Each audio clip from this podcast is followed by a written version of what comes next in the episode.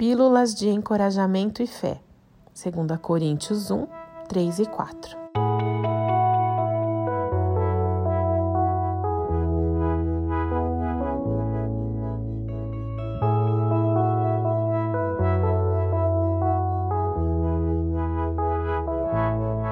Bendito seja o Deus e Pai de nosso Senhor Jesus Cristo, Pai das misericórdias e Deus de toda consolação, que nos consola em todas as nossas tribulações, para que, com a consolação que recebemos de Deus, possamos consolar os que estão passando por tribulações.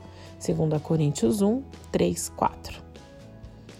No nosso estudo de hoje, na nossa pílula de hoje, vamos ver sobre o Deus que consola o Deus que nos consola e com isso nos permite também consolar outras pessoas.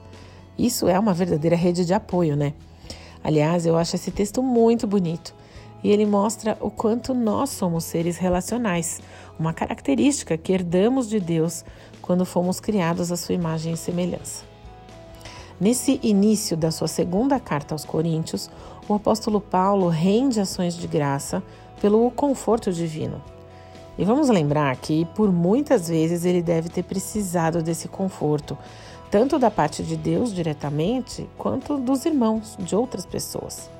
Paulo passou muitos anos da sua vida sendo perseguido ou mesmo na cadeia, mesmo preso. E aqui é ele quem escreve para encorajar os irmãos de Corinto.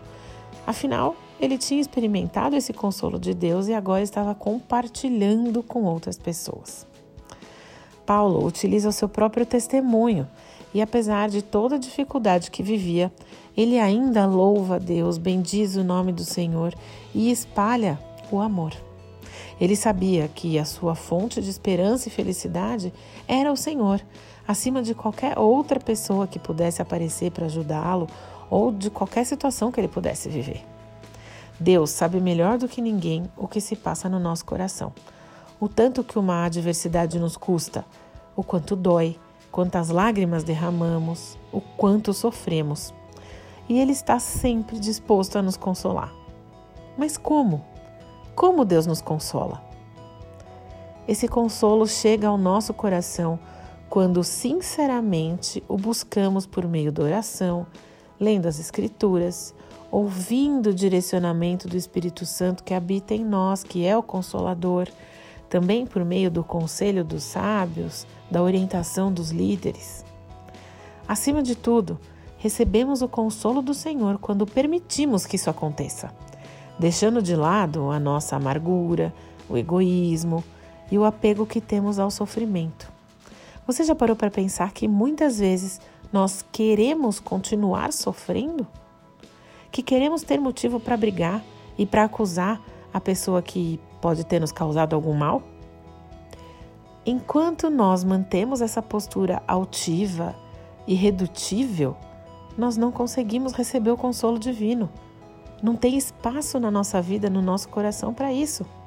Nós estamos fechados, carregados de sentimentos ruins e de atitudes, comportamentos, consequentemente, ruins. Porém, uma vez que tenhamos experimentado a compaixão e a consolação de Deus em meio a uma provação, estaremos melhor preparados para ministrar na vida de outras pessoas, prontos para compartilhar do aprendizado e da bênção que recebemos do Pai. E não há nenhuma outra fonte de felicidade, da felicidade verdadeira, além de Deus. E o Espírito Santo está sempre pronto a realizar essa obra em nós, a nos trazer o conforto e o consolo. Você já teve essa oportunidade de receber o consolo do Senhor e depois poder compartilhá-lo? E de que forma você acredita que pode ser um canal de consolo na vida do seu próximo no dia de hoje?